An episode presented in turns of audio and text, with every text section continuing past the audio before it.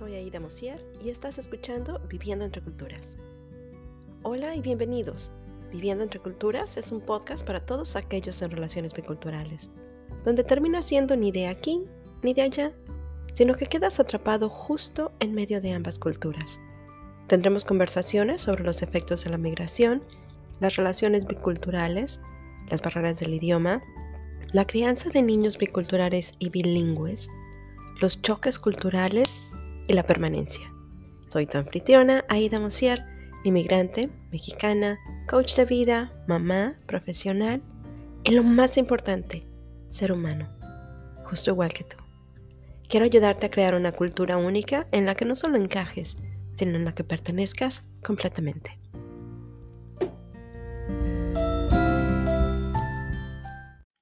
Feliz viernes y bienvenidos una vez más a Viviendo entre Culturas.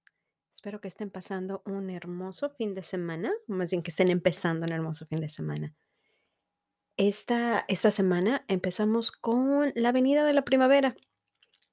En muchos de nuestros países estaríamos celebrando con festivales. El Festival de la Primavera.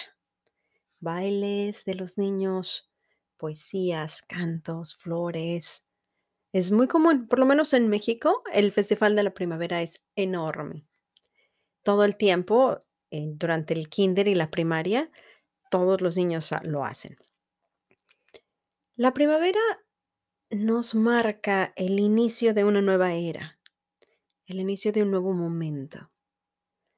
En cuestiones de religión, en este año es, es como que un año muy, muy particular porque todas las religiones tienen, tienen algo que está pasando durante la primavera.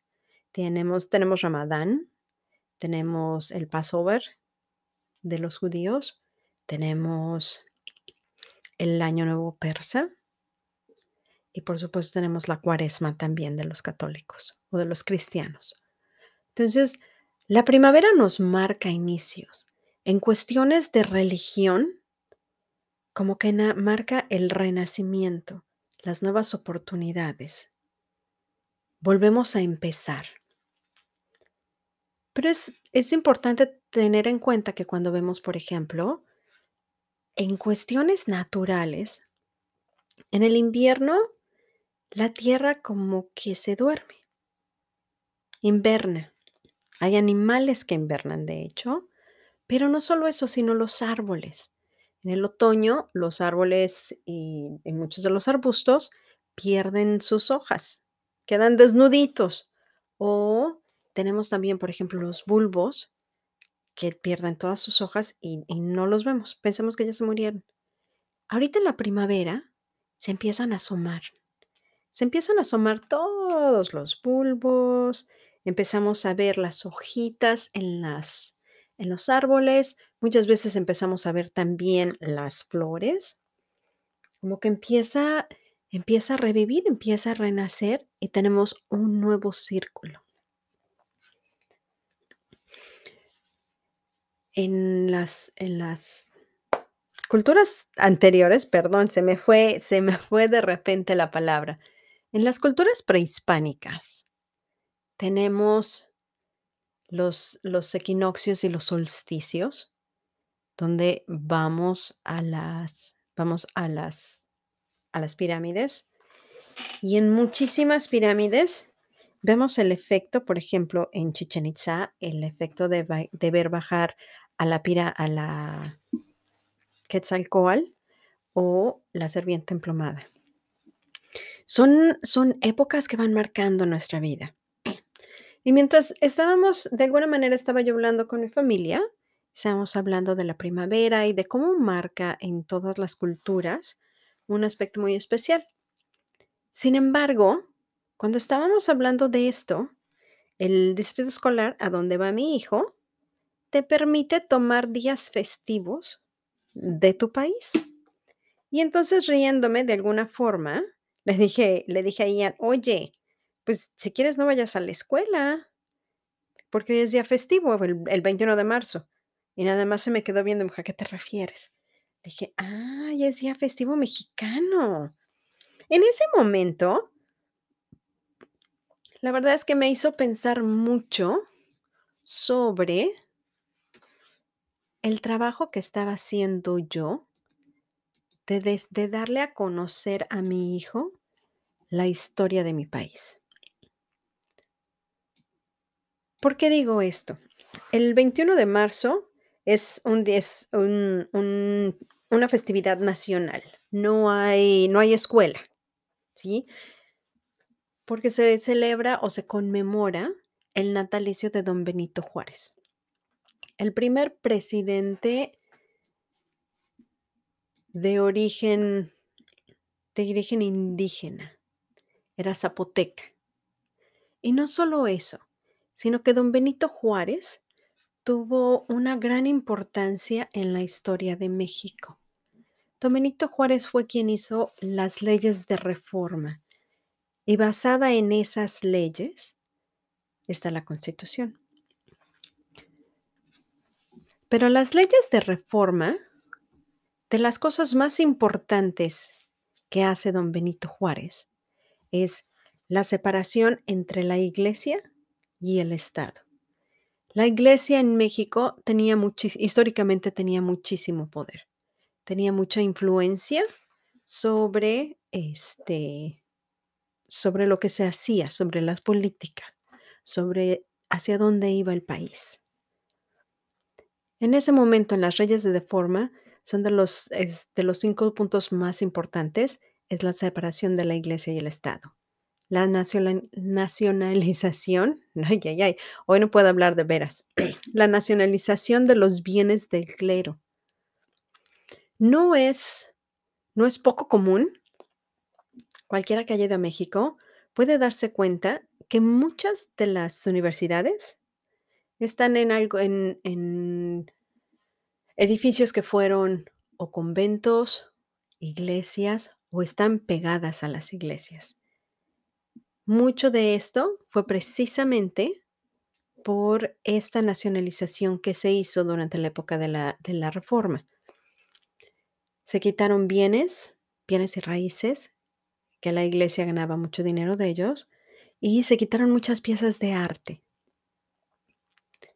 Hubo la extensión de las corporaciones eclesiásticas, la secularización de cementerios y fiestas cívicas, es decir, que los cementerios ya no eran parte de la iglesia, eran eran edificios públicos, pasaron a ser parte del gobierno. Y la promulgación de la libertad de culto. Con la libertad de culto lo que hace es que la religión católica deja de ser en ese momento la religión oficial de México, y se abre la libertad del culto a todos los mexicanos. Esto es esta es una parte muy importante de nuestra historia, porque marca precisamente la primera es que le da a Don Benito Juárez el hecho de que fue el primer presidente indígena, completamente indígena. Lo cual es importante. Porque no teníamos mucho de haber obtenido la independencia. La independencia de México se proclamó en 1821. Entonces, a no muchos muchos años después de la independencia, Don Benito Juárez logra ser presidente y hace cambios muy drásticos en el país. Entonces, de alguna manera, marca una parte muy importante de nuestra historia. La razón por la que por la que me interesa, o la que me preocupé el el darme cuenta de que no había yo o de que mi hijo no sabía de qué se trataba, de qué estaba hablando, me dijo: "¿Quién es?". Le dije: "Tienes razón". Me he preocupado por tener ciertas historias pero no todas. Cuando estamos cuando migramos, la historia de este país, de este de Estados Unidos, que es donde vivimos, la historia de aquí la va a aprender mi hijo en la escuela. Está aprendiendo la historia de Washington, está aprendiendo la Guerra de Secesión, la división política, pero el resto de esto el resto de la historia, la otra parte de su cultura, que es la historia de México. Me corresponde a mí como su mamá, mexicana, el entregársela a él. Y he escuchado a mucha gente preguntar, bueno, no importa, la verdad es que no la necesitan porque ellos ya él es americano, ya nació aquí y no importa, incluso con el idioma. Para mí, el criar a un hijo bilingüe es que puedan comunicarse en el idioma, pero más que bilingüe es bicultural. ¿Por qué? Porque necesitan realmente poder poder disfrutar y poder adentrarse completamente en ambas culturas, empaparse de ellas, que sepan de dónde vienen. Porque si no, más adelante, ¿qué sucede? ¿Cuánta gente no han conocido que se dicen mexicanos? Más bien, que son mexicanos, dejen que lo cambie porque me van a regañar, que son mexicanos, pero que no hablan español. De alguna forma no ha sido culpa de ellos. Tal vez de chicos, sus papás no vieron la necesidad. Sin embargo, si queremos que, que el mundo de nuestros hijos se abra y sea más vasto y tengan más oportunidades, necesitamos realmente enseñarles la historia, cómo llegamos aquí. ¿Por qué nuestros países son como son? Pero además de eso, les da la oportunidad de poder abrir su mente. Porque van a oír la historia desde dos perspectivas. Por ejemplo, vamos a poner la guerra de Estados Unidos. la guerra de México y Estados Unidos tiene muchas historias, tiene muchas versiones. Sin embargo, les puedo decir que lo que yo he leído aquí no es lo mismo que yo aprendí en México. Lo he discutido varias veces con mi marido y lo vemos de manera muy distinta. De alguna forma, México estaba empezando a tener su independencia, tenía problemas políticos y Estados Unidos quería simplemente expandirse. Estaba buscando la manera de poder tomar el territorio. La anexión de Texas, California, Arizona. Quería, Estados Unidos quería el territorio mexicano, pero lo quería sin mexicanos. Ese es mi punto de vista. El punto de vista americano es diferente. Pero el hecho de que mi hijo vea que nos podemos sentar los dos y platicar al respecto y tener un debate, a él lo pone en la mitad. Y tal vez me pregunten y me digan que por qué quiero confundir al niño. Pero no lo estoy confundiendo. Al contrario. Creo que lo que estoy haciendo, o lo que estamos haciendo, es poder abrir su mente un poco más a la tolerancia, porque está viendo ambos lados de la moneda, está viendo la historia a través de los ganadores y de los perdedores. Hay un dicho que, que dice que la historia está escrita por los, por los vencedores.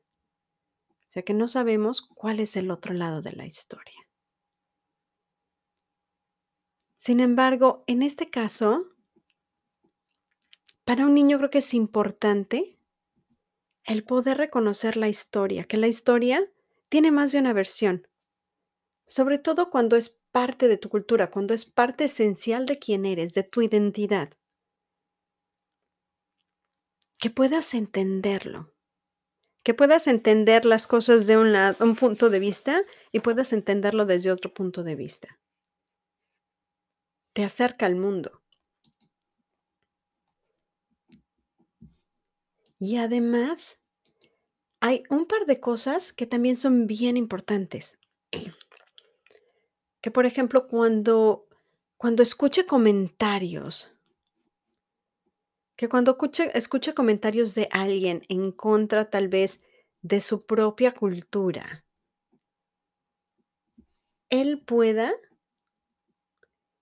decidir o de o defender y decir: "Así no así no sucedió" o que algo pasó. Pero que él pueda decir las cosas, que él sepa de dónde viene. Al tener 2 culturas, a los pequeños tienen una visión del mundo mucho más amplia. Ven cosas completamente distintas, ven cosas nuevas. Pero la historia también es importante, porque la historia define quiénes somos, la historia define los pueblos. A todos nos gustan las historias. A todos. Pero las historias son distintas.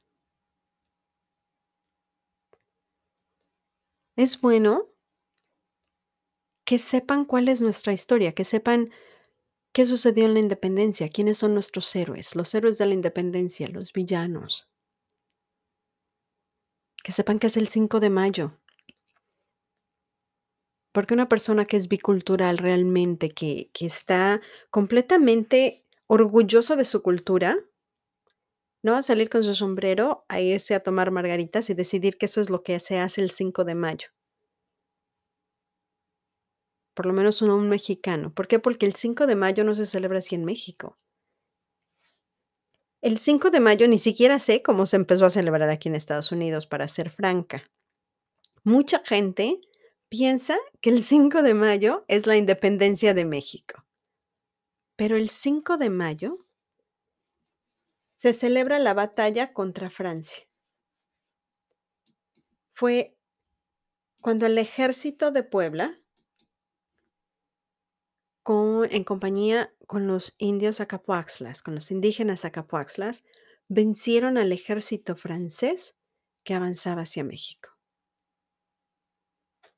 El único lugar en México en donde se celebra este día es en la ciudad de Puebla. Y no se hace con margari no se no se hace con margaritas y con sombrero. Se hace un desfile cívico donde el presidente de la república va a Puebla y las secundarias y preparatorias marchan, hacen un desfile.